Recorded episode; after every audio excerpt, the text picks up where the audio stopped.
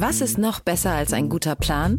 Die Möglichkeit, ihn zu ändern. Mit integrierter KI bietet Workday kontinuierliche Innovationen, die Ihnen helfen, agil zu bleiben, egal was passiert. Workday, the finance and HR system for a changing world. Werbung von Avia Life, einem führenden Schweizer Unternehmen in der Longevity-Forschung. Avea bietet mit Nahrungsergänzungsmitteln effektive Lösungen für gesundes Altern und Verjüngung, damit sich Menschen so lange wie möglich gestärkt, lebendig und jugendlich fühlen. Bei der Entwicklung seiner hochwertigen Supplements nutzt Avea deshalb Inhaltsstoffe, die auf der Basis empirisch zusammengetragener und bewerteter wissenschaftlicher Erkenntnisse ausgewählt werden. Avea-Produkte sind für Menschen gemacht, die ihre Gesundheitsspanne verlängern und das Wohlbefinden stärken möchten. Avea ist mit der Entwicklung des Stabilizers ein Durchbruch in der Blutzuckerregulierung gelungen. Der Stabilizer kombiniert drei kraftvolle natürliche Inhaltsstoffe, die gemeinsam die Aufnahme von Kohlenhydraten aus den Mahlzeiten reduzieren und Blutzuckerschwankungen minimieren. Dadurch können durchschnittlich 40 Prozent der Kohlenhydrate bei der Nahrungsaufnahme blockiert werden. Hohe Blutzuckerwerte und Zuckerabstürze werden so vermieden. Der Stabilizer fördert eine reduzierte Fettspeicherung und unterstützt das Gewichtsmanagement. Er ist also ein guter Wegbegleiter für ein gesünderes Leben. Gerade bei festen kohlenhydratreichen Mahlzeiten wie Geschäftsessen, Geburtstagen oder anderen Feierlichkeiten, bei denen die Ernährung nicht immer optimal ist und zu viel Zucker konsumiert wird, ist der Stabilizer perfekt geeignet. Die einzigartige Formel unterstützt Ihren Körper dabei, einen ausgeglichenen Blutzuckerspiegel aufrechtzuerhalten sorgt für einen verbesserten Energiehaushalt und trägt zu weniger Heißhunger auf Süßes bei. Die Anwendung ist einfach, eine Kapsel 10 Minuten vor einer festen Mahlzeit, maximal zweimal am Tag. Für die sprichwörtliche Qualität und Reinheit birgt, dass Avea alle Produkte in der Schweiz entwickelt und testet. Die Inhaltsstoffe werden aus Rohwaren von qualitätsgeprüften, vertrauenswürdigen Lieferanten gewonnen. Außerdem bietet Avea eine Vielzahl von Produkten an, die auf die individuellen Bedürfnisse der Kunden abgestimmt sind. Dazu gehört auch ein DNA plus BioAge-Test, der den Kunden tiefe Einblicke in ihre genetische Verfassung ermöglicht. Neugierig geworden? Mehr Informationen gibt es unter avea-live.com. Avea bietet allen BTO-Hörern den Stabilizer mit 15% Preisvorteil auf die Erstbestellung. In den Shownotes dieser Episode finden Sie dafür den speziellen BTO-Code. Avea gewährt Ihnen eine 90-Tage-Geld-Zurück-Garantie, sodass Sie das Bundle risikofrei testen und sich selbst überzeugen können. Avea. Bestimme selbst, wie du alterst. Gibt es etwas, das Ihnen so wichtig ist, dass Sie es überversichert haben? Zum Beispiel Ihre Gesundheit? Haben Sie mehrere Zusatzversicherungen, vielleicht für Zahnersatz? Oder im Bereich Ihrer persönlichen Mobilität? Ihr Fahrrad ist viel höher abgesichert, als es eigentlich wert ist. Für Ihrer Tür steht ein VW Golf, versichert haben Sie ihn aber wie einen Ferrari. Ein anderes Beispiel sind Reiseversicherungen, Rücktritt, Gepäck, Abbruch. Brauchen Sie das wirklich? Die umgekehrte Frage lässt sich genauso sinnvoll stellen. Machen Sie sich Sorgen um etwas, das Sie nicht versichert haben. Keine Unfallversicherung, keine Fahrradversicherung, keine Handyversicherung, keine Zahnzusatzversicherung. Im Schadensfall hat jedes dieser Beispiele große Folgen für Ihr Portemonnaie. Mit Clark beantworten Sie diese Fragen ganz von selbst, denn Clark bringt Klarheit in die komplexe Welt der Versicherungen. Als Ihr digitaler Versicherungsmanager sorgt Clark dafür, dass Sie sich optimal und Ihrer Situation entsprechend absichern und dabei Über- und Unterversicherungen vermeiden. Mit der kostenlosen Clark-App können Sie einen Bedarfscheck machen und Einsparpotenziale aufdecken oder Versicherungslücken schließen. Dafür vergleicht Clark die besten Angebote von über 160 Versicherern. Clark ist dauerhaft kostenlos. Testen Sie die Clark-App doch mal selbst. Einen smarten Anreiz für die Hörer unseres Podcasts gibt es von Clark auch noch in Form eines Amazon-Gutscheins von bis zu 30 Euro. Dafür einfach die Clark-App herunterladen oder direkt auf die Website gehen. clark.de für Deutschland oder goclark.at für Österreich und bei der Registrierung dann den Gutscheincode BTO eingeben. Eine bestehende Versicherung hochladen und schon ist ein 15 Euro Amazon-Gutschein gesichert. Bei zwei Versicherungen sind es sogar ganze 30 Euro. Und wenn Sie schon Clark-Nutzer sind, dann empfehlen Sie Clark weiter. Führt Ihre Empfehlung zum Versicherungsabschluss, erhalten Sie und der neue Versicherte einen Bonus von 50 Euro. Die Teilnahmebedingungen und alle Infos sind in den Show Notes zu finden. Weitere Informationen gibt es unter www.clark.de, Clark mit C geschrieben. Ihre Versicherungen digital managen und Geld sparen mit Clark.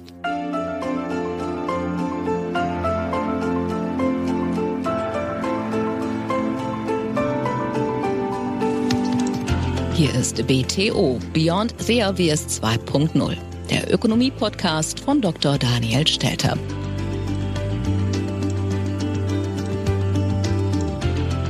Hallo und herzlich willkommen zur neuesten Ausgabe meines Podcasts. Bevor wir beginnen, ein kleiner Hinweis. Dies ist Folge 120.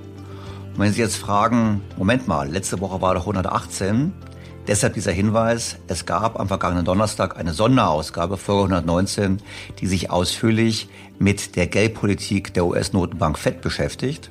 Ich wollte es aktuell bringen, ich darf heute warten und deshalb meine Empfehlung für die, die es noch nicht gehört haben, nachhören lohnt sich. Womit wir zu heute kommen. Es geht nochmal um Klimapolitik. Und ich weiß, der eine oder andere von Ihnen kann es nicht mehr hören. Mir geht es auch etwas ähnlich. Aber es gibt, wie wir wissen, kein Thema, was die Ampel so beschäftigt. Der ganze Koalitionsvertrag dreht sich faktisch nur darum. Und die Ampel kümmert sich nicht so viel um die anderen sehr konkreten und schwierigen Herausforderungen wie die Alterung der Gesellschaft. Und ich verspreche, diese Themen werden wir natürlich auch in den kommenden Wochen und Monaten bewährt angehen. Ich finde aber, es lohnt, auch die Klimafragen zu diskutieren, vor allem welche Maßnahmen etwas bringen und auch, wie völlig falsch die Prioritäten unserer Politiker manchmal liegen. Und das werden wir heute sehen, gilt namentlich auch im Verkehrsbereich. Fangen wir also an. BTO Beyond the Obvious 2.0 Wir hätten viele Themen diese Woche gehabt, die wir besprechen könnten, statt Klima. Ich meine, ein Thema habe ich vorgezogen in den Sonderpodcast, nämlich die Entscheidung der US-Notenbank FED aus der Politik des billigen Geldes langsam auszusteigen. Aber auch andere Themen wären spannend gewesen. So der plötzliche Stopp für die Zuschüsse für energiesparendes Bauen. Ich finde, das gibt einen schlechten Vorgeschmack auf diese Regierung. Man kann sich nämlich als Bürger auf nichts mehr verlassen. Viele Bauherren hatten die Fördersumme fest eingeplant und doch haben sie die Rechnung ohne Bundeswirtschaftsminister Robert Habeck gemacht. Der hat letztlich auf die Zusagen seiner Vorgänger gepfiffen und kurzerhand das komplette Förderprogramm für energieeffizientes Bauen und Sanieren gestrichen. Argumentation? Das Geld sei schlichtweg alle. Wir wissen aber, mangelnde Verlässlichkeit ist Gift für Investitionen. Und nachdem sich die Ampel neben dem Klimaschutz gerade auch mehr Investitionen auf die Fahne geschrieben hat, ist das ein sehr bedenkliches Signal. Ein anderes Thema, das mir diese Woche aufgefallen ist, ist die Nominierung von Andrea Nahles zur neuen Präsidenten der Bundesanstalt für Arbeit. Ja, genau jene Frau Nahles, der wir die Rente mit 63 verdanken. Politik ist mehr als Mathematik. Politik muss auch den Zusammenhalt im Blick haben.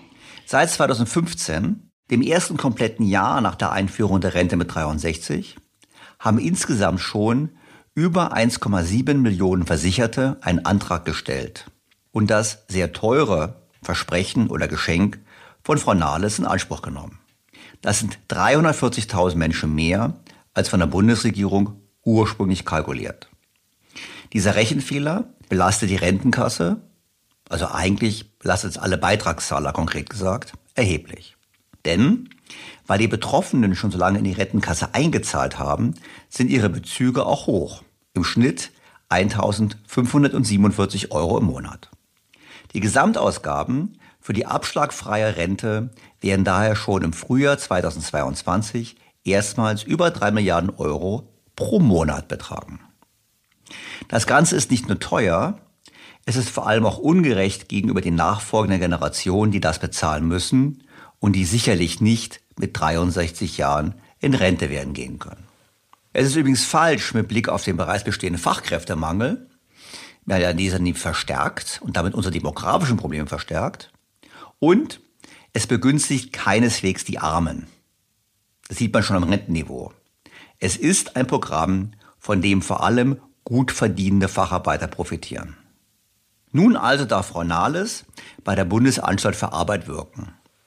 Schwer vorstellbar, dass sie da den Sumpf der Förder- und Schulungsprogramme trockenlegt, über den wir vor einigen Wochen an dieser Stelle gesprochen haben. Schade. Ich finde, das ist eine vertane Chance.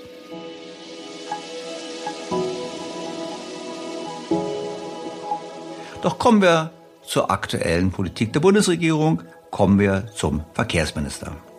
Wir wissen, ausgerechnet die FDP hat das Verkehrsministerium. Nicht nur Spiegel Online mokierte sich darüber. Unter der Schlagzeile Die Pläne der Porsche-Partei war zu lesen. Das Wort Verkehrswende ist nicht eben die Lieblingsvokabel der Liberalen. Im Vertrag der Ampelkoalition taucht es nicht auf. Aber Bundeskanzler Olaf Scholz hat das Thema in seiner ersten Regierungserklärung vor dem Bundestag als zentraler Pfeiler unserer Klimapolitik benannt. Dafür zuständig das Verkehrsministerium unter Volker Wissing, FDP, der im Wahlkampf noch über Lastenräder als grünes Öko-Biedermeier herzog. Die Passion von Parteichef Christian Lindner für Porsches und alles, was mit Benzin betankt werden kann, ist legendär. Klartext? Nur wer für Tempolimit ist, Lastenfahrräder mit 50.000 Euro pro Tonne eingespartes CO2 fördert, wie das in Berlin der Fall ist, und voll auf die Bahn und den ÖPNV setzt, ist ein guter Verkehrsminister. Am besten noch garniert mit einem Verbot von SUVs. Grund genug, in diesem Podcast genauer hinzuschauen losgelöst von Symbolpolitik die Frage zu beantworten. Was wäre denn eine gute Verkehrspolitik mit Blick auf das Ziel, den CO2-Ausstoß zu senken?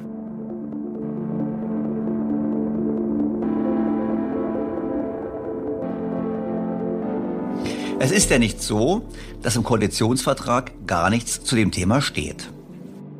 Alle Sektoren werden einen Beitrag leisten müssen. Verkehr, Bauen und Wohnen, Stromerzeugung, Industrie und Landwirtschaft. Die Einhaltung der Klimaziele werden wir anhand einer sektorübergreifenden und analog zum Pariser Klimaabkommen mehrjährigen Gesamtrechnung überprüfen. Unser Ziel sind mindestens 15 Millionen vollelektrische Pkw bis 2030. Wir werden den Masterplan Schienenverkehr weiterentwickeln und zügiger umsetzen, den Schienengüterverkehr bis 2030 auf 25 25 Prozent steigern und die Verkehrsleistung im Personenverkehr verdoppeln. Klingt gut, genügt den Kritikern aber nicht. Nehmen wir als Beispiel Luisa Neubauer, die dem Deutschlandfunk ein umfassendes Interview gegeben hat. Und ich weiß, das klingt jetzt ein bisschen merkwürdig, weil man denkt doch, hey, die legen so viele Pläne vor und Robert Habig rechnet uns die Windräder vor. Aber wenn wir uns angucken, was in der Realität passiert ist, dann wurde uns ein Koalitionsvertrag vorgelegt, bei dem die Maßnahmen fehlen, die ganz schnell Emissionen mindern würden. Also zum Beispiel ein Inlandsflugverbot oder ein Tempolimit. Es geht nicht darum, dass man so einem kleinen Klimahobby nachgeht, sondern es geht darum, dass wir eine Regierung erleben, die beweist, dass sie verstanden hat, wir sind in einer Krise, in der man Prioritäten setzen muss, in der man die Sachen anders angehen muss, in der es jetzt ums Ganze geht. Insgesamt hat Deutschland 2019 laut Umweltbundesamt 810 Millionen Tonnen Treibhausgase verursacht. Auf den Verkehrssektor entfielen rund 165 Millionen Tonnen, etwa genauso viel wie 1990. Der Verkehrssektor ist damit drittgrößter Verursacher von Treibhausgasemissionen in Deutschland, hinter der Energiewirtschaft und der Industrie. Rund 86 Prozent der Emissionen im Verkehrssektor entstehen auf Straßen, etwa ein Viertel auf den Autobahnen.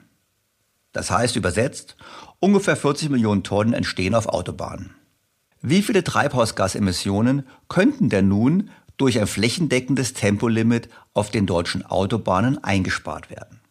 Dazu gibt es eine aktuelle Studie des Umweltbundesamtes aus dem Jahr 2020. Sie besagt, dass der Treibhausgasausstoß auf deutschen Autobahnen durch ein Tempolimit von 130 km/h jährlich um 1,9 Millionen Tonnen sinken würde.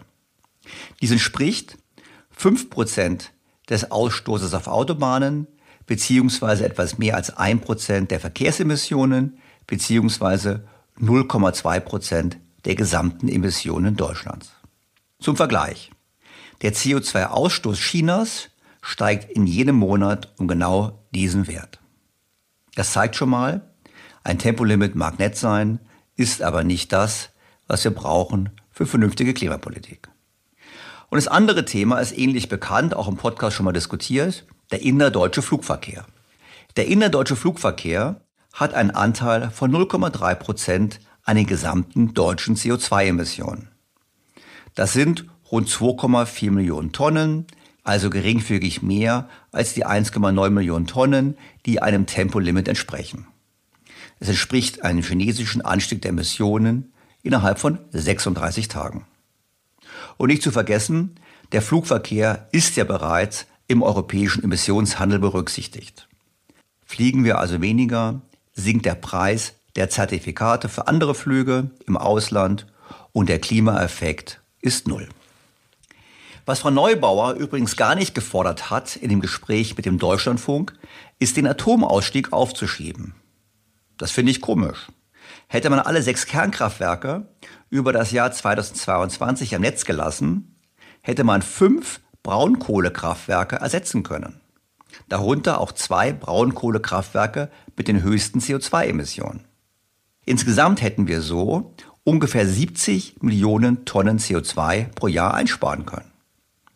Das entspricht fast einem Drittel der energiebedingten Emissionen und rund 10 Prozent der gesamten Emissionen in Deutschland. Es entspricht übrigens auch 42 Prozent der Emissionen des gesamten Verkehrssektors. Das ist übrigens auch fast doppelt so viel wie die Emissionen, die auf den Autobahnen entstehen. Übersetzt, die Verlängerung der Laufzeit der Atomkraftwerke um ein Jahr entspricht 37 Jahren Tempolimit 130 und fast 30 Jahre Verbot des innerdeutschen Flugverkehrs. Leider haben wir es beim Thema Klima immer mit dem Problem zu tun, dass das Ganze für Symbolpolitik missbraucht wird. Das sieht man eben an den Forderungen, die hier aufgestellt werden. Blicken wir noch konkreter auf die Herausforderungen im Verkehrssektor. Wir hatten bereits im Podcast 52 etwas zu dem Thema unter dem Titel Deutschlands Klimaideologie ist teuer. Daran zeigen Professor Dr. Andreas Hermann und Dr. Klaus Radermacher, warum die deutsche Klimaschutzpolitik hinsichtlich der Verkehrswende weder wirtschaftlich sinnvoll ist, noch das Klima schützt. Es lohnt sich, diese Folge nachzuhören. Für mich ist die neue Bundesregierung Grund genug, Herrn Dr. Radermacher erneut einzuladen für ein Update. Dr. Klaus Radermacher ist promovierter Informatiker, Unternehmer und Experte für Innovationsmanagement im Bereich Automotive und Verkehr. Seit Jahren beschäftigt er sich intensiv mit der Betrachtung komplexer Organisationen und Systeme und hat deshalb auch einen umfassenden Blick auf die Klimafolgen der Verkehrsträger. Sehr geehrter Herr Dr. Radermacher, ich freue mich ausgesprochen, Sie erneut in meinem Podcast begrüßen zu dürfen. Ja, ich freue mich auch, dass ich wieder zu Ihnen bei Gast sein darf, lieber Herr Stelter. Herr Dr. Radermacher, Sie haben ja sich intensiv beschäftigt mit dem Thema Verkehrspolitik, Verkehrswende unter dem Blickwinkel des CO2-Ausstoßes und vor allem auch mit Blick auf den CO2-Ausstoß der bereits entsteht, wenn man Infrastruktur bereitstellt. Und jetzt haben wir eine neue Bundesregierung. Die Ampel tritt ja mit großen Ambitionen an. Also Laut Koalitionsvertrag soll der Schienenverkehr deutlich ausgebaut werden. Es sollen Radwege gebaut werden. Es sollen 15 Millionen Elektroautos bis zum Jahre 2030 auf deutschen Straßen fahren. Und zur Enttäuschung der Grünen hatte nun die FDP das Ministerium bekommen und Herr Wissing ist angetreten. Und der Spiegel titelte zwar so nach dem Motto, ja, jetzt soll die Porsche-Partei soll das machen, kann das was werden. Und ich dachte mir, wir beide reden mal darüber, was Sie Herrn Wissing eigentlich raten würden, wenn Sie jetzt quasi eingeladen wären in die Kabinettssitzung und würden sagen, okay, Wahlkampf ist vorbei, jetzt wollen wir wirklich was tun, wir meinen es ernst mit Klimaschutz. Wie sollte eigentlich eine Verkehrswende in Deutschland ausschauen? Ja, sehr gerne. Der wichtigste Aspekt für mich, den ich gelernt habe aufgrund der Studien und Recherchen, die ich in den letzten Jahren vorgenommen habe, ist, wie Sie schon gerade gesagt haben, zum einen, dass wir das Thema Mobilität, und ich spreche hier bewusst von Mobilität lieber als von Verkehr, dass wir das ganzheitlich betrachten müssen und dass wir uns nicht, wie heute noch häufig praktiziert, immer nur auf Abgase, Emissionen aus der Antriebsenergie betrachten. Das ist ein wesentlicher Aspekt, diese ganzheitliche Betrachtung von Verkehrssystemen und nicht nur von Verkehrsmitteln. Aber ähm, was auch dazu gehört, ist, dass wir sehr viel stärker die Mobilitätsanforderungen und Mobilitäts Bedürfnisse von Menschen und auch von Gütern oder Mobilitätsbedarfe für Güter mit berücksichtigen. Das waren verschiedene Aspekte. Fangen wir mit dem ersten Aspekt an, Gesamtbetrachtung. Also, laut Koalitionsvertrag Schiene, Schiene, Schiene. Es sollen noch alte Bahnstrecken wieder reaktiviert werden. Da wird gelobt, dass eben auch in der Heimat von Herrn Wissing da irgendwelche entlegene Orte wieder ans Schienennetz angeschlossen werden oder wurden in der Vergangenheit. Ist das a priori immer richtig? Oder ich denke jetzt gerade in Berlin. In Berlin bauen sie gerade wieder die Straßenbahn. Ich habe also die Straße gesehen, da wird aufgerissen, wird die Straßenbahn gebaut, die man in 50er, 60er Jahren sagen, ab, abgebaut hat. Die baut man jetzt wieder auf, um statt Bus dann mit der Straßenbahn zu fahren. Ist das jetzt richtig, Straßenbahn statt Bus, oder machen wir da einen Fehler? Ganz grundsätzlich die absolute Fokussierung auf den Schienenverkehr, die halte ich nicht für richtig. Und das hat in erster Linie damit zu tun, dass eben der geplante Ausbau und äh, zum großen Teil auch Neubau von älteren äh, Bahnstrecken oder stillgelegten Bahnstrecken ähm, extreme CO2-Emissionen verursacht, die eben in die Berechnung nicht mit einbezogen werden ein Kilometer Gleis, das ja aus zwei Schienen besteht, dafür braucht man 120 Tonnen Stahl nur für das Material. Und dann haben wir schon 240 Tonnen CO2, die eben bei der Stahlproduktion allein in Kokerei und Hochofenprozess entstehen. Da ist dann, äh, ich sage mal, das Formen und Gießen und der Schiene und der Transport zur, zur jeweiligen Strecke noch gar nicht berücksichtigt. Und ähnlich katastrophal ist das ähm, mit allen Bauten, in denen Beton und Stahlbeton verwendet werden. Das sind ja dann bei der Schiene ähm, aufgrund physikalischer Eigenschaften, weil Züge eben keine so starken Steigungen äh, bewältigen können, sehr, sehr viel mehr als bei anderen Verkehrssystemen.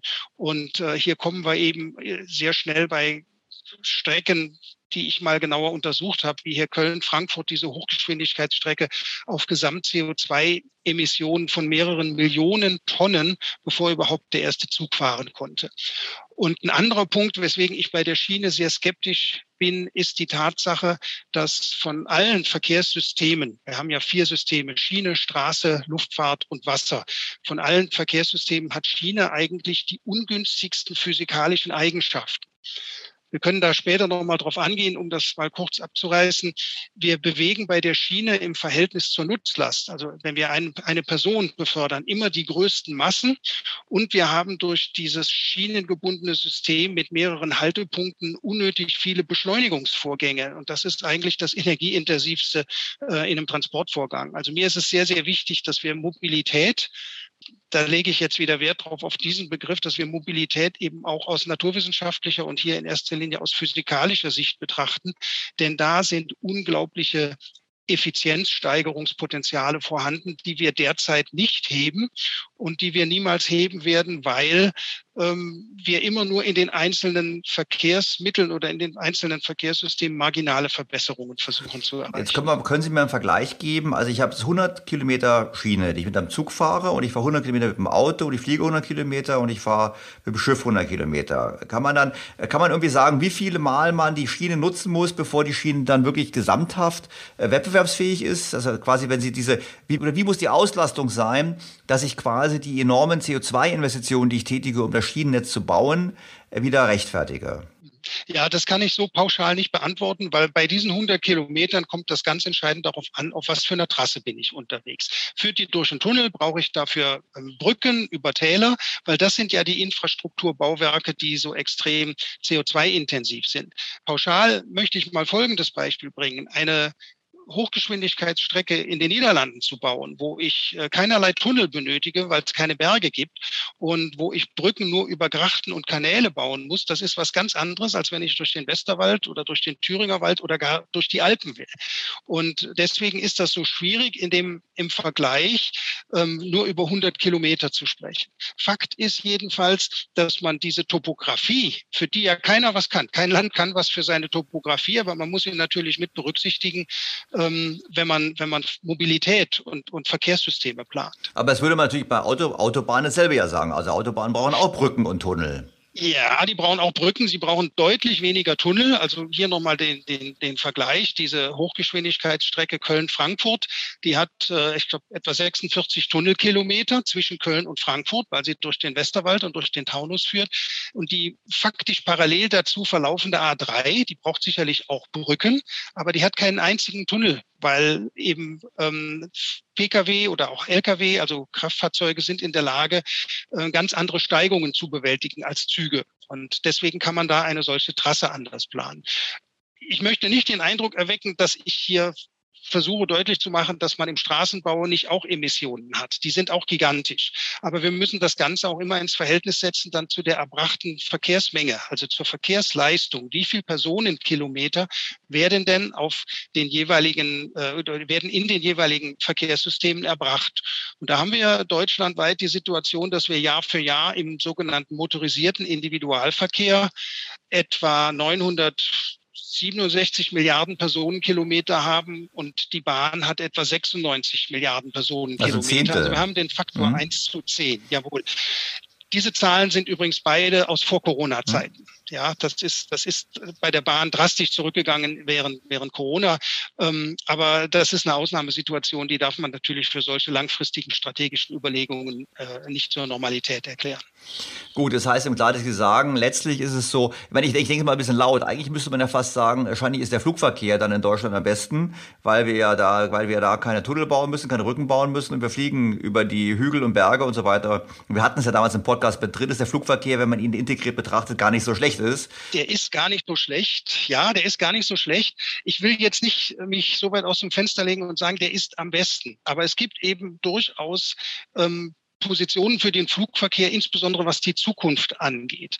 Ähm, ich will noch mal ein Stück weit ausholen und die Methodik ähm, erklären, die ich, die ich meinen Überlegungen zugrunde gelegt habe. Wenn wir Mobilität nutzen. Wenn wir mobil sein möchten, dann brauchen wir immer irgendein Verkehrsmittel. Das kann ein Auto sein, ein Zug, ein Flugzeug ähm, oder auch sogar ein, ein Fahrrad auch in der Stadt. Und äh, oder auch ein Fahrrad, richtig. Oder äh, wir können auch zu Fuß gehen. Ja, also jetzt bleiben wir mal bei den Verkehrsmitteln, wo ich mit einer externen Energiequelle äh, den, den Antrieb sicherstelle. Das ist dann, äh, das Verkehrsmittel braucht Antriebsenergie. Das ist beim Auto äh, Benzin, Diesel oder zunehmend auch Strom. Beim Zug ist es Strom und ein Stückweise noch Diesel, da wo die Strecken nicht elektrifiziert sind. Im Flugzeug ist es Kerosin und im Schiff ist es eben in der Regel Schiffsdiesel ähm, oder dieses Schweröl, was, was ja noch andere negative Sachen hat. Dann brauchen wir eine Knotenpunktinfrastruktur für jedes Verkehrssystem. Die ist immer spezifisch. Das heißt, Knotenpunktinfrastruktur ist das, wo ein Transportvorgang beginnt und endet. Das heißt, ein Bahnhof für Züge, ein Hafen für Schiffe, ein Flughafen für Flugzeuge und äh, im Straßenverkehr ist das der Parkraum, mhm. den wir benötigen. Wir beginnen immer bei einem abgestellten Auto und wir enden da, wo wir das Auto wieder abstellen. Neben der Knotenpunktinfrastruktur gibt es dann die Wegeinfrastruktur. Das sind eben Autobahnen, Bundesstraßen, also das komplette Straßennetz oder das komplette Schienennetz. Und jetzt kommt der erste interessante Aspekt.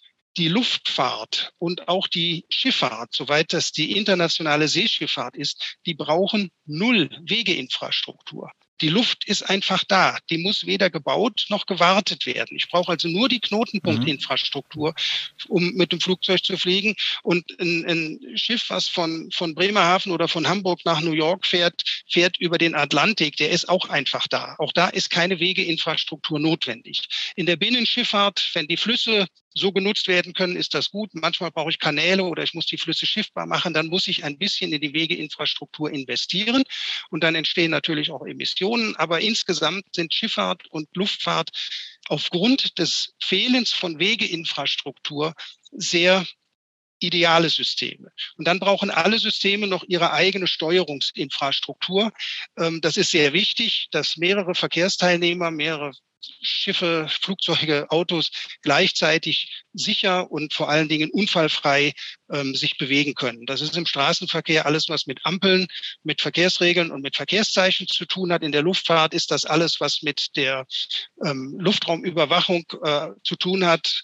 Äh, im, bei der Bahn sind es eben Weichen, Signalanlagen, Stellwerke und in der Schifffahrt sind es ähm, alle Systeme, die eben auch sicherstellen, dass Schiffe vom Suezkanal nicht zusammenstoßen und dass sie da sicher durchkommen. Also das ist die Steuerungsinfrastruktur.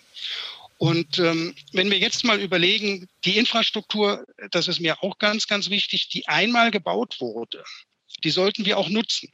Also ich plädiere auf keinen Fall dafür, jetzt nicht mehr Bahn zu fahren, weil die Infrastruktur ähm, mehrere Millionen Tonnen CO2 auf einer bestimmten Strecke verursacht. Klar, das ist ja das, das, ist das Handkost. Ich meine, das ist ja schon entstanden, das ja, CO2. Genau. Wir kriegen kein Gramm CO2 zurück in die Flasche, nur weil wir irgendwas. Wir sollten sie nur besser, wir sollten sie nur besser nutzen. Und ich meine, da gibt es ja im Koalitionsvertrag eben auch die Idee zu sagen, wir wollen mit der Digitalisierung der Bahn eigentlich letztlich die, die Auslastung steigern. Also im Prinzip so mache, dass mehr Züge ja. zur gleichen Zeit dann halt über die vorhandenen Bahnstrecken fahren können. Das wäre doch etwas, was richtig wäre. Das wäre richtig. Da gibt es ja jetzt auch eine relativ neue Studie, die ist vor wenigen Tagen, ich glaube, in der Frankfurter Rundschau ist, äh, ist da auch ein Artikel drüber erschienen. Da fordern also Leute jetzt, dass Güterzüge und Personenzüge mit der gleichen Geschwindigkeit unterwegs sein sollten, so im Schnitt mit 120 kmh, ähm, damit die sich nicht mehr gegenseitig blockieren und äh, damit, die, damit der Verkehr insgesamt besser fließt. Und äh, mit diesen Geschwindigkeiten könnte man auch mehr Züge auf das gleiche Gleis setzen. Man muss die Abstände nicht so groß halten.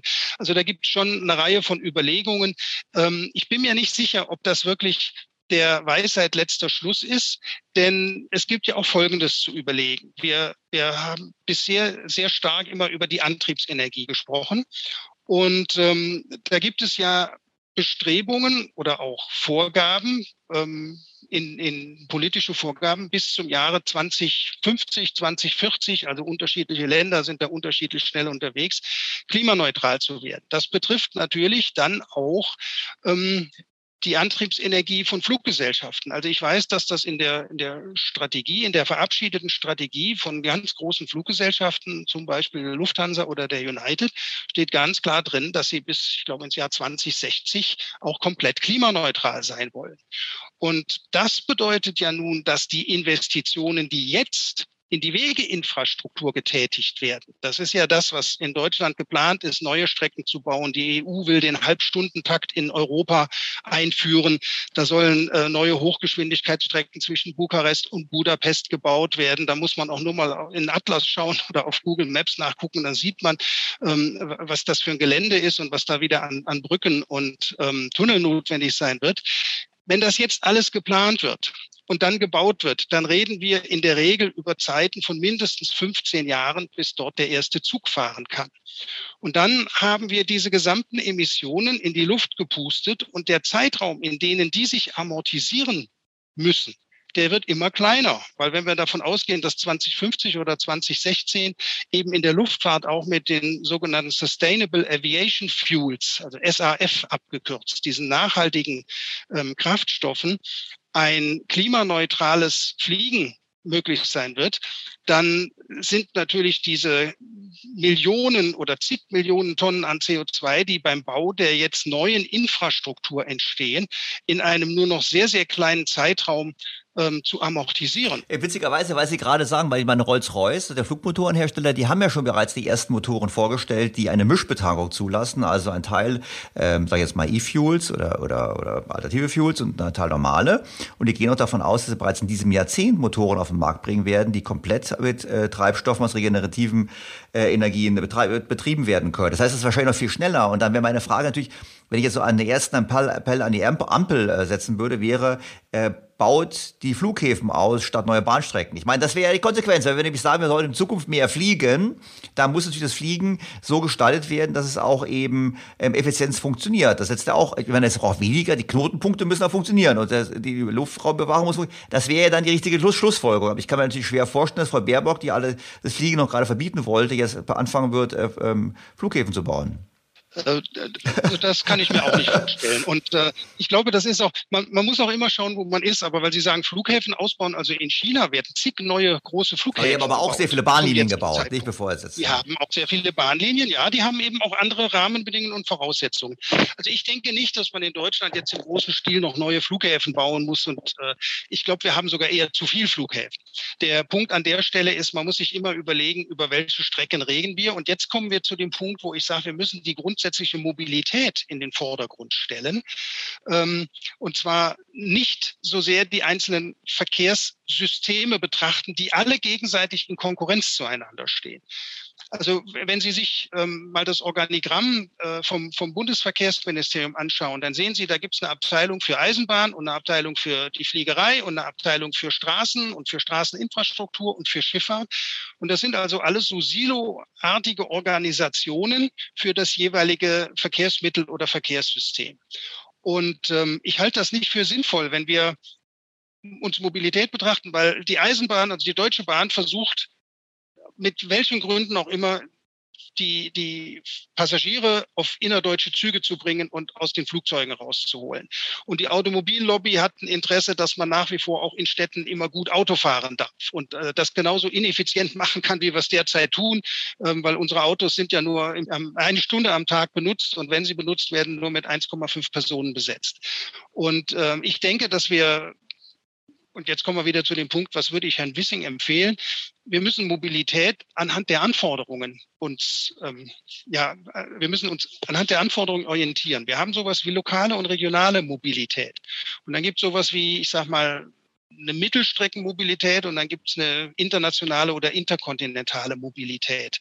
Und die Frage, die sich stellt, ist es denn in Zukunft überhaupt sinnvoll, wo ja heute schon alle Leute über Intermodalität bei den verschiedenen Verkehrssystemen sprechen, ist es denn überhaupt sinnvoll, dass man diese Systeme derart in Konkurrenz setzt, sondern ist es nicht sehr viel ja, intelligenter dahin, darauf hinzuarbeiten, dass wir die Mobilitätsanforderungen erfüllen, die wir in Zukunft haben werden, die nach Aussage aller Experten steigen werden und uns nicht so sehr im kleinen Kreis der verschiedenen Systeme, die sich gegenseitig bekämpfen, ähm, verlieren. Ja, das klingt schon mal gut, aber wie wollen wir es konkret machen? Ich meine, das war jetzt das war ja, wie, wie wollen wir das konkret machen? Das ist, ich, ich versuche das jetzt dann nochmal am Beispiel, am Beispiel Auto zu zeigen. Also es gibt eine politische Richtung, die sagt, wir sollten nach Möglichkeit die gesamte lokale oder regionale Mobilität im öffentlichen Personennahverkehr machen. Und dann gibt es die andere Fraktion, die sagt, nee, die Freiheit und jeder soll sein eigenes Auto haben dürfen und so weiter und so fort. Und ich, ich habe es gerade schon mal erwähnt. Ähm, wir leisten zwar mit dem, mit dem motorisierten Individualverkehr mit Abstand die größte Verkehrsleistung, also über 960 Milliarden Personenkilometer.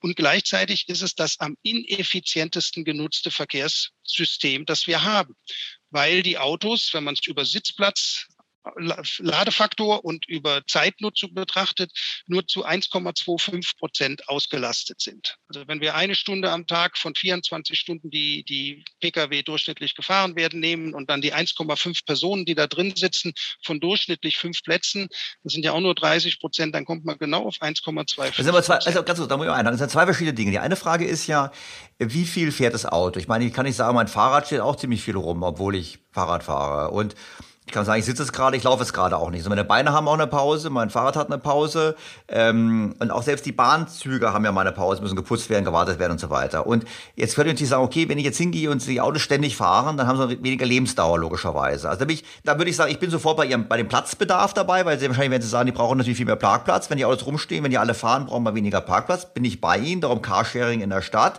Aber eine Frage ist ja diese, dieses Thema der ähm, quasi Lebensdauer. Immer berücksichtigt bei der ganzen Sache, weil dann ein neues Auto bauen muss, steht auch wieder CO2. Und die andere Frage ist natürlich, wie viele Leute sitzen da drin im Auto? Und da bin ich, kann mir vorstellen, dass sie sagen, na ja, dann machen wir Carsharing in der Stadt halt oder autonomes Fahren, autonomes Fahren und dann werden halt mehrere Leute in einem Auto, so eine Art Privatbus, nicht Privatbus, aber so eine Art, ja, flexiblerer Bus, der im Prinzip transportiert. Genau in diese Richtung geht das, äh, Herr Stelter. Der Punkt ist der, auch die Bahn wird mal gewartet, aber die Züge sind mehr als eine Stunde am Tag unterwegs und auch Flugzeuge. Das könnte sich kein kommerzieller Anbieter leisten. Die, und gerade die Billig-Airlines, wie es schön heißt, die sind genau die Vorbilder, weil die natürlich die Flugzeuge am meisten Zeit in der Luft haben. Deshalb können sie auch so günstig sein, was natürlich auch oftmals in der Politik nicht verstanden wird, wo kritisiert wird, wie kann man Tickets so billig machen. Wenn man das System auslastet, kann man günstiger sein. Kommt auch hinzu. Also der unter anderem Punkt ist der, das kann natürlich deswegen so billig sein, weil ähm, die Wegeinfrastruktur ja auch nicht gebaut werden muss. Das sind ja nicht nur genau. gigantische genau. ökologische Kosten, äh, sondern das sind ja auch äh, dramatische ökonomische Kosten, die überhaupt nicht äh, berechnet werden. Aber nochmal zu dem Thema Auslastung. Ähm, beim Auto ist es so, da gibt es eine Studie, die ist schon ein bisschen älter von ADAC und vom, vom Heidelberger Umweltinstitut IFOI. Die haben vor ein paar Jahren mal ausgerechnet, die Produktion eines durchschnittlichen Pkw verursacht etwa acht Tonnen CO2. Und wir haben derzeit mit den Autos, die in Deutschland zugelassen sind, eine Lebensfahrleistung von 160.000 Kilometern. Und ähm, wenn die Autos fahren, sind dann anderthalb 1,5 Personen drin. Dann haben wir also 240.000 Personenkilometer als durchschnittliche Verkehrsleistung eines in Deutschland zugelassenen Pkw im Laufe des Fahrzeuglebens. Zumindest solange der in Deutschland fährt. Wenn wir die 8 Tonnen CO2 aus der Produktion umrechnen auf diese 240.000 Personenkilometer, dann stellen wir sehr schnell fest, wir haben 33 Gramm CO2 pro Personenkilometer, die aus der Produktion des Fahrzeugs kommen. Die müssen wir draufschlagen auf die durchschnittlich 85 Gramm CO2, die aus dem äh, pro Personenkilometer aus dem Auspuff kommen. Ja, also wichtig ist hier, ich rede immer über Personenkilometer, bei Fahrzeugkilometer ist das noch entsprechend mehr. Und das ist natürlich ähm, mehr als ein Drittel, da redet überhaupt keiner drüber. Und das ist eine Katastrophe. Und wenn ich mir jetzt überlege, ähm, schauen wir mal den öffentlichen Personennahverkehr an der wird gefördert mit Milliardensummen deutschlandweit. Und trotzdem haben wir eine Situation, dass auch dort in den Tagesrandzeiten eigentlich viel zu große, ich sage jetzt mal, Gefäße unterwegs sind. Also ein Bus, der auch ein Leergewicht von 12 oder 16 Tonnen hat, je nachdem wie groß er ist, ob das so ein Gelenkbus ist oder sowas, die fahren zu über die Hälfte der Zeit mit deutlich, deutlich weniger als 50 Prozent Auslastung. Gleiches gilt auch für Nahverkehrszüge, gilt für Straßenbahnen, für U U-Bahn. Ich habe das vor kurzem mal, ähm, weil die Stadt München da sehr schöne Zahlen im Internet bereithält, für eine beliebige U-Bahn-Strecke ähm, angeschaut. Das war die U2 in München mitten im Oktober, keine Ferienwoche. Es war jetzt noch nicht die vierte Pandemiewelle und es gab über den Zeitraum von acht Tagen, der da dargestellt war, keinen einzigen Zeitslot. Die haben das also wirklich nach Streckenteil und Uhrzeiten sehr genau aufgelistet. Es gab keinen einzigen Zeitslot, wo die U2 auch nur zu 50 Prozent ausgelastet war. Die meiste Zeit war sie nur zu 20 Prozent oder weniger ausgelastet. Und das ist hochgradig ineffizient, denn auch so ein U-Bahn-Zug wiegt 180, 190 Tonnen. Und wenn der zu weniger als 20 Prozent ausgelastet ist, dann heißt das, da werden Gewichte pro Person von weit, weit mehr als einer Tonne ständig durch die Gegend gefahren. Und dann haben ja U-Bahn, Busse, Straßenbahnen die Angewohnheit, dass wir alle paar hundert Meter anhalten. Und da kommen wir jetzt wieder zu dem Thema, das ist ungünstig, was, die, was den physikalischen Bewegungsablauf angeht. Denn wenn ich ständig anhalten muss, muss ich immer wieder aufs Neue beschleunigen. Das ist ja das, was ich auch beim Fernzügen nicht ganz so häufig, aber da habe ich das schon mal konkret berechnet. Wenn ich von Hamburg nach München mit einem ICE fahre und ich vergleiche dann die pro Person notwendige Beschleunigungsenergie im, im Zug sind es 1,8 Tonnen bei einem durchschnittlich ausgelasteten ICE. Die müssen achtmal von 0 auf etwa 270 oder 290 kmh beschleunigt werden. Und da komme ich an eine Menge an äh, Kilojoule pro Passagier, die übersteigt die einmal erfolgte Beschleunigung, die beim Flugzeug notwendig ist, auch wenn das dann auf 900 Kilometer äh, beschleunigt. Äh, da ist die Beschleunigungsenergie im Flugzeug viel, viel geringer. In erster Linie, weil die Masse nur ein Viertel ist. Denn in einem durchschnittlich ausgelasteten Flugzeug von Hamburg nach München ist selbst wenn ich den Kerosinanteil, den ich ja mitführen muss als Gewicht und bei der Beschleunigung eben mit berücksichtigen muss beim das ist nur ein Viertel von dem, was im Zug bewegt wird. Und hier kommen wir jetzt zu der Stelle, wo ich dann sage, jetzt springe ich nochmal in den, in den Nahverkehr rein. Ist das motorisierter Individualverkehr oder ist das öffentlicher Personennahverkehr? Wenn ich sehr viel kleinere Einheiten habe. Ich muss das Auto nicht mehr besitzen. Es steht mir nur immer dann zur Verfügung, wenn ich es brauche. Und ich bin bereit und aber keineswegs dazu verpflichtet. Ich sage immer, in, in modernen Verkehrskonzepten müssen die ähm, Möglichkeiten vorhanden sein, dass man auch alleine unterwegs ist oder nur mit äh, einem Partner oder nur mit den Kindern unterwegs ist. Aber es sollte auch die Möglichkeit geben, dass man mit anderen unterwegs ist. Und hier sage ich, da bieten sich Effizienzsteigerungspotenziale ungeahnten Möglichkeiten. Damit haben Sie zum einen meine Frage von vorhin doch noch beantwortet bezüglich des Straßenbahnbaus in Berlin. Dass Sie im Prinzip sagen, Straßenbahnen auszubauen ist eigentlich, wenn ich Ihnen das äh, folge, total falsch, weil die Beschleunigungsenergie, die Bau, die, der, der CO2-Ausstoß beim Bau ist erheblich und die Beschleunigungsenergie ist natürlich noch viel höher viel intensiver als beim Bus jetzt. Habe ich das richtig verstanden? Also insofern ist es ein totaler Wahnsinn, das zu tun. Jetzt versuche ich aber mal Ihre Aussagen von gerade eben meine Worte zu fassen. Sie würden sagen, was vermutlich ist ein Verkehrssystem, wo wir ganz, wo wir im Prinzip Städte haben, wo nur noch Carsharing-Autos rumfahren oder autonome Autos am besten noch. Ähm, ist wahrscheinlich das Effizienteste, weil ich dann hingehe und sage, okay, ich kann da alleine fahren. Ich kann da auch sagen, ich nehme Leute an der Straße mit. Da gibt es wahrscheinlich Preis, unterschiedliche Preismodelle dann. Aber wo immer ich das Auto abstelle, ist sofort für jemand anderes zur Verfügung. Das heißt, wir haben im Prinzip einen Pool an kleinen Fahrzeugen, ähm, die quasi den Individualverkehr, aber letztlich auch den öffentlichen Verkehr in einer Stadt bewältigen. Und das ist effizienter als Bus, U-Bahn, ähm, Straßenbahn und natürlich kann man nebenher noch Fahrrad fahren. Das spricht nichts dagegen und Motorroller. Aber im Prinzip wäre das eigentlich ein System, wo ich lege es jetzt im Mund und kann mir widersprechen, wo Sie sagen würden, das ist wahrscheinlich unter CO2-Gesichtspunkten besser als der Ausbau weiterer Infrastruktur. Ja, das sehe ich wirklich so. Und was eben noch hinzukommt, ähm, wenn das System gut genug ausgebaut ist, erspart mir das wirklich die Notwendigkeit, noch privat ein Fahrzeug zu besitzen. Und wir wissen, also ich sage mal, die Zahlen, die werden ja regelmäßig veröffentlicht. Wir wissen, dass wir in Deutschland etwas mehr als doppelt so viel Pkw auf den Straßen haben, als notwendig wären, um den gesamten motorisierten Individualverkehr in der jetzigen Form abzubilden. Das heißt, wir haben so 47 Millionen Autos ähm, auf der Straße und äh, es gibt seit Jahren die bekannten Statistiken, dass mehr als die Hälfte von denen permanent ja gut, steht. Das kann ich natürlich sagen, wahrscheinlich, ich meine, ja, ich kenne natürlich auch Leute, die haben ein Cabriolet für den Sommer und ein, keine Ahnung, ein vierradgetriebenes Auto für den Winter und die haben einfach Spaß dran und wenn das Auto rumsteht, schadet es ja nicht mehr. Gut, da können Sie sagen, es hat geschadet beim Bau, beim Bau ist CO2 entstanden, aber da gilt ja auch sagen Kost.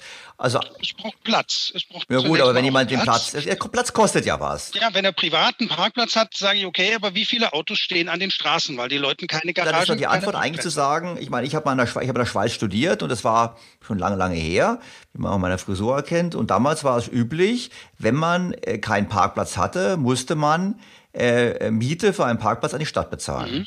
Ja, also man kann das alles lösen und trotzdem, die, viele Leute werden dann ähm, das bezahlen, so wie auch die Parkgebühren immer teurer werden. Und in vielen Städten werden die erhöhten Parkgebühren jetzt in den öffentlichen Personennahverkehr gesteckt. Und trotzdem haben wir hier zwei Systeme, die komplett nebeneinander herlaufen und äh, sich nicht wirklich ergänzen. Und worauf ich eigentlich hinaus will, und mir ist ganz wichtig, ich will auch nicht den, den Besitz von einem privaten Auto verbieten. Also bitte nicht falsch verstehen. Mir geht es nur darum, wir sollten Angebote machen, die eine sehr, sehr viel effizientere ähm, Mobilität ermöglichen. Und wir sollten die wir sollten fair bepreisen. Und äh, wenn wir das tun, dann kommt man eben sehr schnell zu, zu solchen Überlegungen. Und ähm, um das mal auch ökonomisch oder volkswirtschaftlich in die richtige ähm, Größenordnung zu bringen, wenn wir nur noch die Hälfte der Autos in Deutschland produzieren jedes Jahr, beziehen wir es nur mal auf die in Deutschland zugelassenen Fahrzeuge. Da reden wir über 1,7 Millionen Fahrzeuge weniger und das sind so größenordnungsmäßig 50, 51, 52 Milliarden Euro, die der Automobilindustrie verloren gehen und inklusive Zulieferer. Und äh, wir können es ja auch so betrachten, als Gesellschaft stecken wir hier diese 50, 54 Milliarden Euro jedes Jahr in das System motorisierter Individualverkehr, ohne dass wir das wirklich benötigen.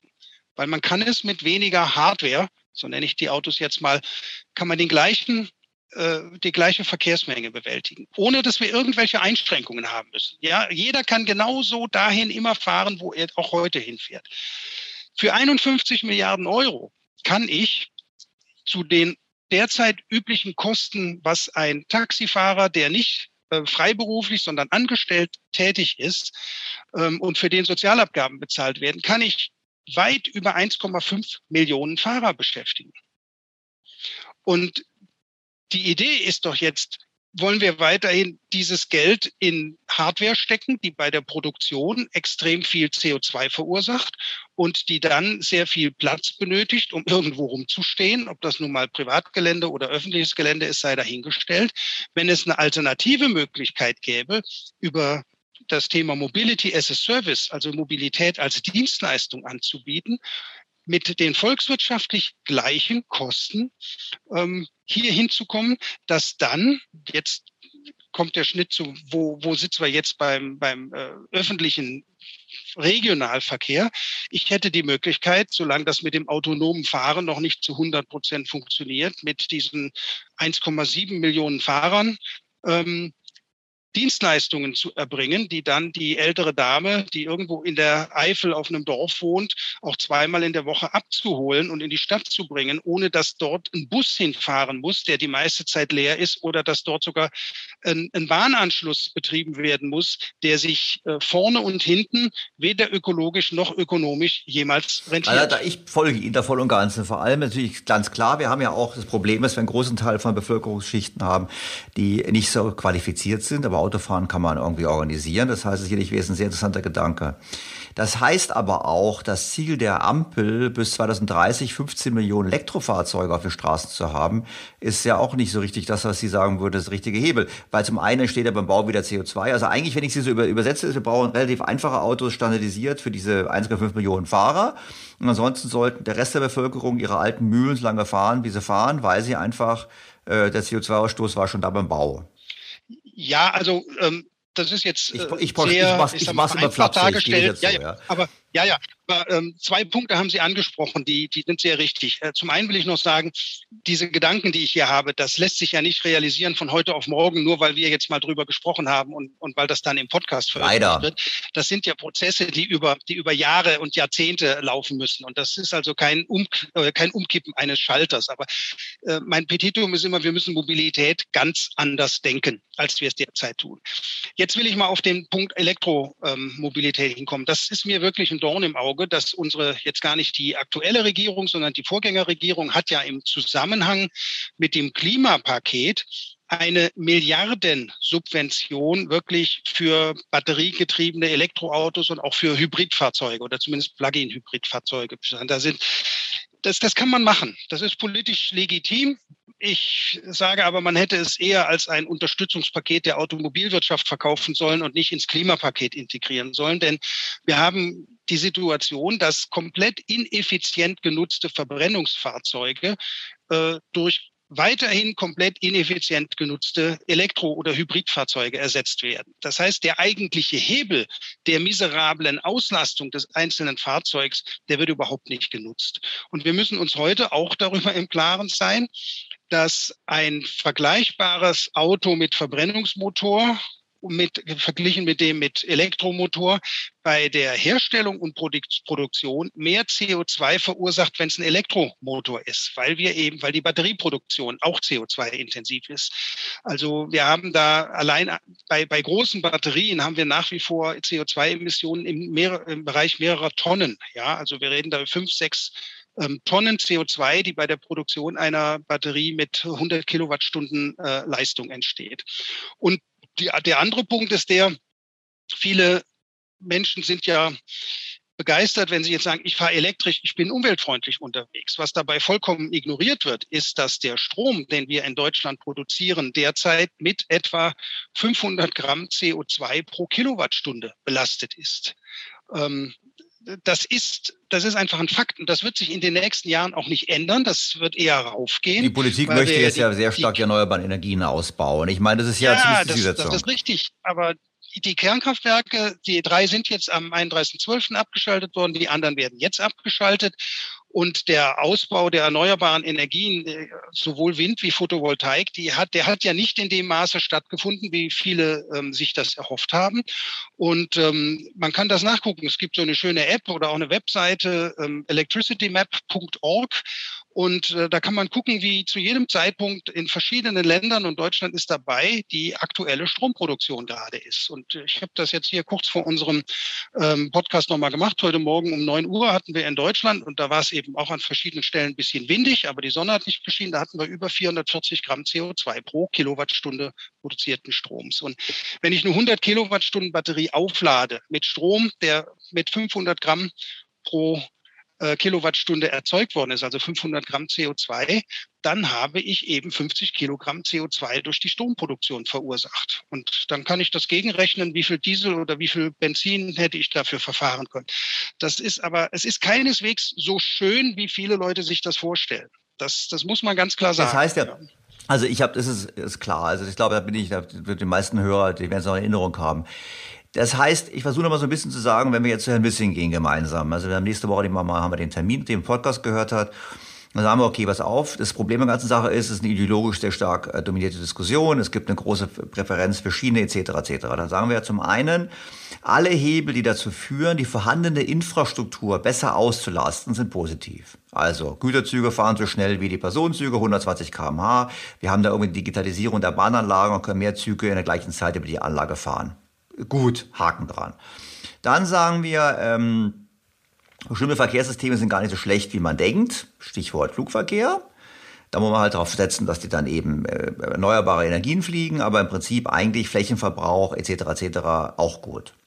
Und dann sagen wir, der große Hebel ist nicht das Umstellen jetzt von Verbrennungsmotoren auf Elektromotoren, sondern der große Hebel wird sein, dass ähm, das äh, Verkehrsverhalten zu ändern, vor allem innerstädtisch zu ändern. Und da sagen Sie, innerstädtisch ist es einfach sinnhaft, dass wir quasi ähm, sagen, wir äh, nutzen nicht mehr, sondern wir haben Car as a Service oder, oder Transport as a Service und dann eigentlich innerstädtisch nicht das machen, was das haben Sie jetzt nicht gesagt, das sage ich jetzt nicht, das machen, was zurzeit gemacht wird, nämlich die innerstädtische Infrastruktur auszubauen, alles zu tun, um das Auto eigentlich zu behindern, sondern eher zu sagen, wir wollen eben ähm, Carsharing-Modelle, ähm, die wollen wir massiv fördern, weil die eben äh, dazu führen, dass wenn wir quasi alle mit Carsharing in der Stadt unterwegs sind, dass wir ähm, einen größere, deutlich größeren Effekt haben, was das Klima betrifft, als durch den Bau von Straßenbahnen.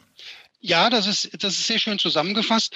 Und äh, das Thema Mobility as a Service, wie ich, wie ich das nenne, ähm, das hat noch einen weiteren Vorteil, weil ich ja, und jetzt kommen wir wieder zu dem Punkt, was sind eigentlich die Mobilitätsanforderungen? Wenn ich hier persönlich jetzt innerstädtisch unterwegs bin, in, in dem kleinen Örtchen äh, Bad Honnef, und ich will zum Einkauf, dann muss ich ja nicht zwangsweise mit dem gleichen Gefährt mit dem gleichen Pkw unterwegs sein, wie wenn ich ähm, in Urlaub fahre, ganze Familie dabei habe, Gepäck äh, und, und Kinder oder manchmal vielleicht noch Hund oder, oder sowas. Und wenn ich eben ein Auto kaufen muss oder leasen muss, um es dann exklusiv zur Verfügung zu haben, dann bin ich immer mit dem gleichen Fahrzeug unterwegs. Also die wenigsten Menschen können sich ähm, zwei oder drei Autos in die Garage stellen, um, um dann auszuwählen. Meistens dann noch, ob das Wetter schön ist, dann fahren sie Cabrio. Aber wenn ich Mobility as a Service nutze, dann kann das Fahrzeug, das mich zum Einkaufen für den Wocheneinkauf ähm, im, im Supermarkt bringt, ja ganz anderes sein und viel kleiner sein und damit umweltfreundlicher unterwegs sein, weil die Masse geringer ist, als wenn ich ähm, in den Urlaub fahre. Ich habe in der Vergangenheit auch immer vergleichsweise große Autos gehabt. Einer meiner Söhne spielte Fußball und ich bin über Jahre hinweg ja jede Wochenende mit einer halben Fußballmannschaft im Auto zu irgendeinem Fußballplatz unterwegs gewesen und bin dann mit dem gleichen Auto aber auch zum Einkaufen gefahren. Und da habe ich einen Vorteil, dass ich sehr viel spezifischer auswählen kann. Und es kommt ein weiterer Punkt dazu. Wenn wir jetzt sagen, alle Leute brauchen überall oder sollen möglichst auf Elektroautos gehen, dann brauchen wir überall eine Ladeinfrastruktur. Mhm. Auch hier stelle ich die Frage, ob dieser Ausbau, der ja auch extrem teuer ist, CO2-intensiv und ökonomisch teuer ist, ist das sinnvoll? Ähm, ich kann mir sehr gut vorstellen, dass es auch in zehn Jahren Gegenden gibt, da ist insgesamt die Verkehrsdichte so gering, dass es bei so einem Mobility as a Service Konzept in der Gesamtbetrachtung immer noch sinnvoller wäre, mit einem effizienten Verbrenner hinzufahren, weil ich dann eben nicht jetzt schon im Vorfeld eine sehr aufwendige Elektroladeinfrastruktur aufbauen muss. Abgesehen davon dass das Thema, wo kommt der Strom her, auch in zehn Jahren noch eine Rolle spielen wird. Also wie, wie effizient äh, und wie wenig CO2 haben wir ähm, bei, der, bei der Erzeugung des Stroms. Also inner, innerstädtisch spricht überhaupt nichts dagegen, ähm, fast ausschließlich elektromobil zu sein. Aber wenn ich dann sage, ich muss irgendwo hin in die Eifel oder ich will nach Mecklenburg-Vorpommern in den Urlaub, ähm, wo ich in ländlichen Gebieten unterwegs bin, da ist das nicht unbedingt sinnvoll, dass man da an jede Bundesstraße im großen Stil jetzt noch, äh, ich sag mal, Stromtankstellen, sprich Ladesäulen baut, weil ich muss die Leitungen dahin legen, ich muss den Strom zur Verfügung stellen. Und ich komme manchmal, wenn ich Vorträge halte mit so Argumenten, werde ich dann konfrontiert, da ist doch schon Strom, die haben doch sowieso schon Licht auf dem Parkplatz. Ja, ich sag mal, ein LED-Licht äh, zu betreiben ist was anderes als eine Möglichkeit zu haben, dass ich dort zwei oder drei Autos gleichzeitig ähm, mit schnellladendem, also äh, eine Schnellladestation versorge. Da brauche ich ganz, ganz andere Strommengen. Also das ist technisch ein bisschen äh, komplexer. Da, da reicht mir nicht so ähm, der 16 Ampere Stromleitung mit 230 Volt.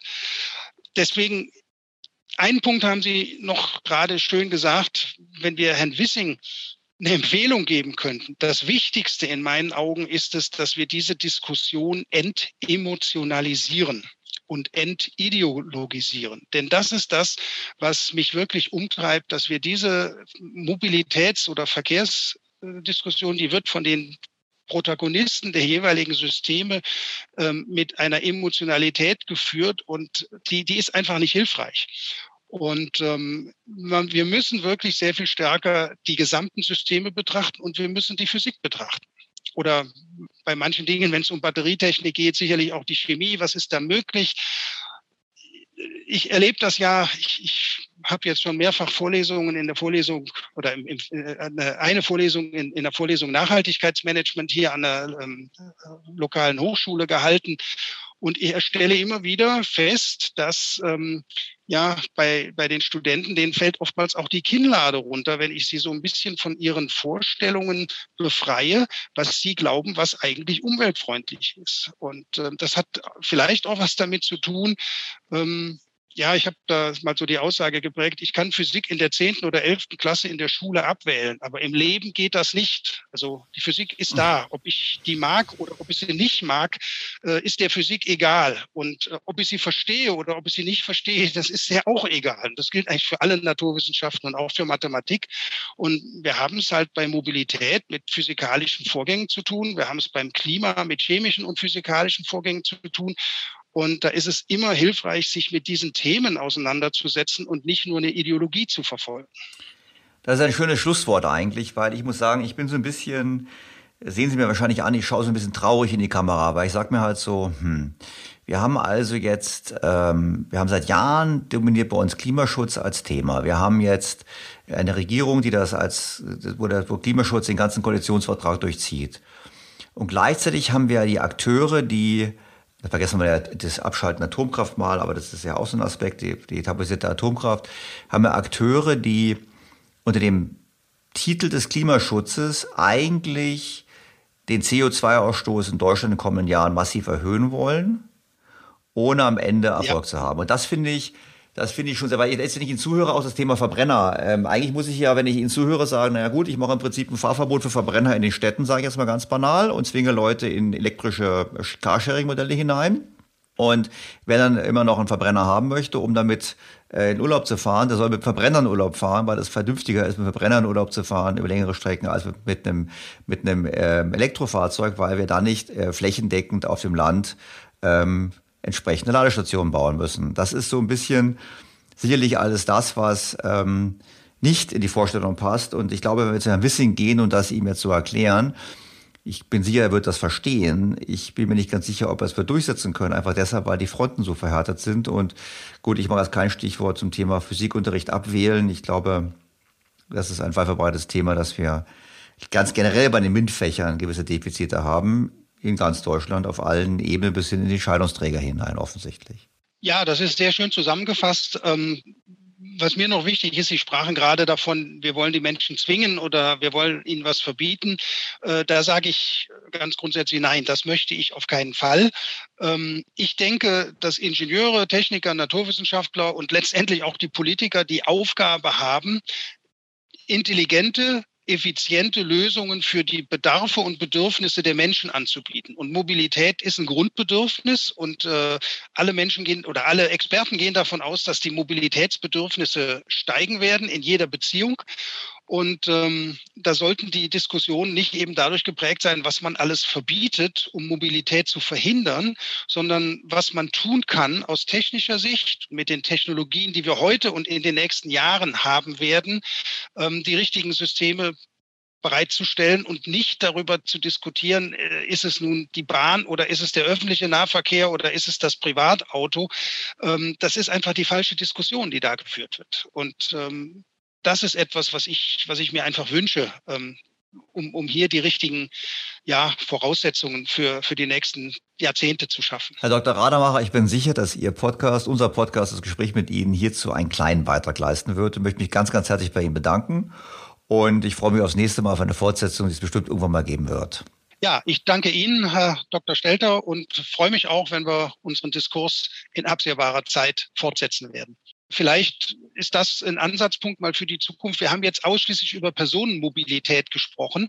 Ähm, genauso wichtig erscheint mir das Thema Gütermobilität oder Frachtmobilität, weil wir hier auch mit vollkommen falschen Annahmen unterwegs sind. Also alle Leute fordern immer, bringt mehr Güter auf die Bahn, ohne sich Gedanken zu machen, wie denn die Logistikprozesse im Hintergrund aussehen.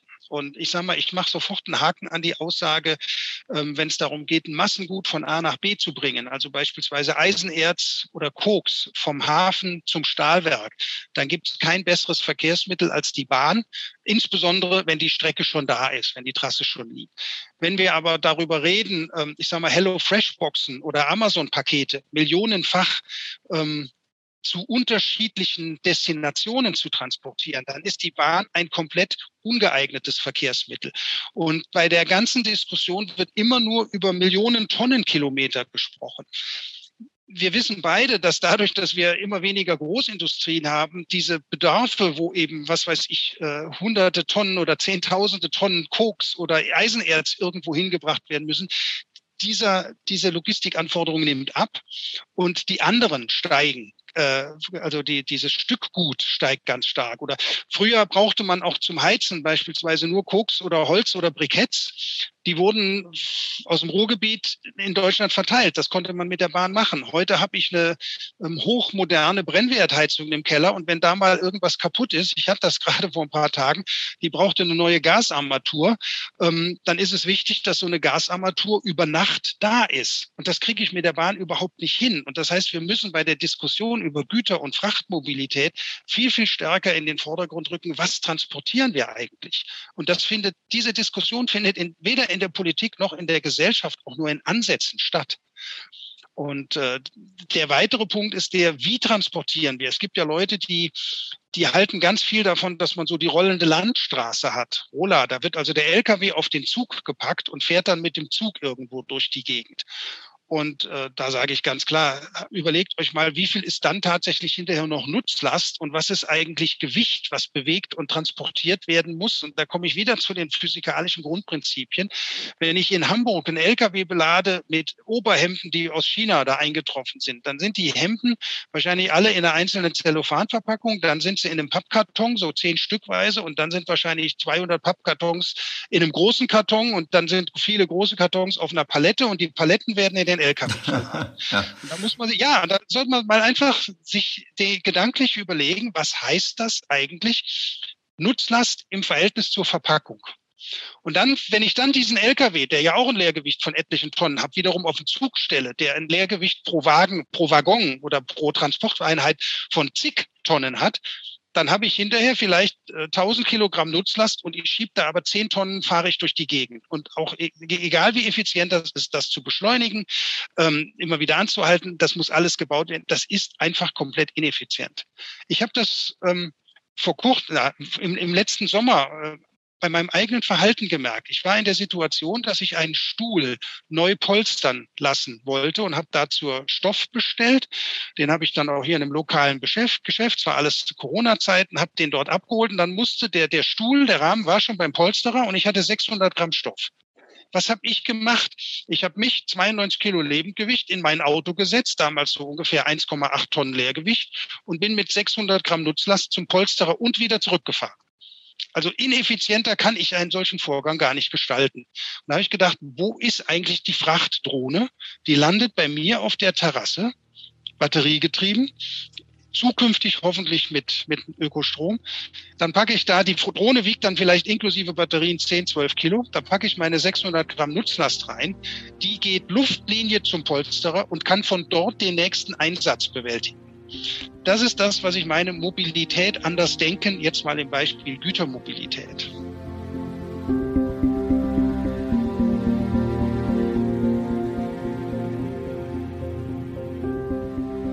Bekanntlich fordere ich schon lange einen Neustart in der Klimapolitik. Diese Forderung wird durch das Gespräch nochmals bekräftigt. Leider sind wir jedoch politisch scheinbar so verrannt, dass es keine Hoffnung auf Besserung gibt. Das würde ja damit beginnen, die Symbolpolitik zu unterlassen. Wer die Studie von Dr. Rademacher und Professor Hermann nachlesen möchte, findet diese auf meiner Webpage zum Download im Beitrag vom Samstag, dem 29. Januar 2022.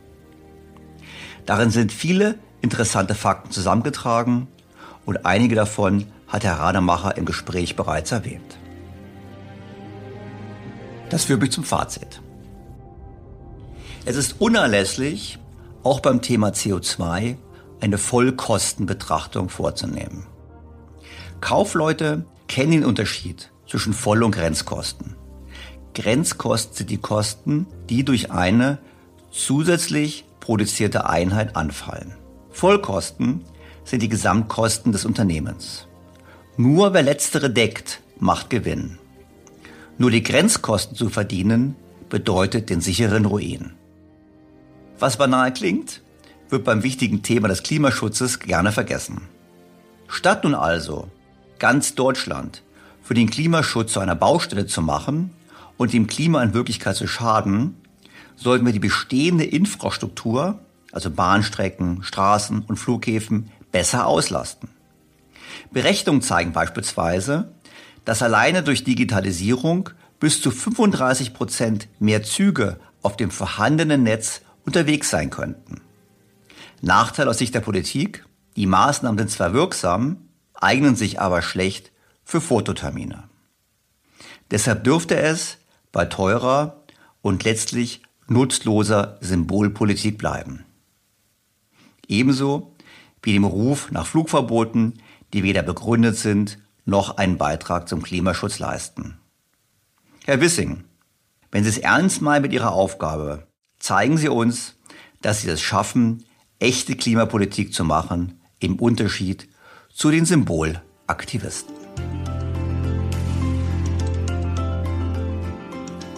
Bleibt mir, Ihnen sehr herzlich fürs Zuhören zu danken und Sie erneut aufzufordern, mir Fragen, Anmerkungen und Kritik zu schicken. Ich möchte Sie auch auf den kommenden Sonntag hinweisen.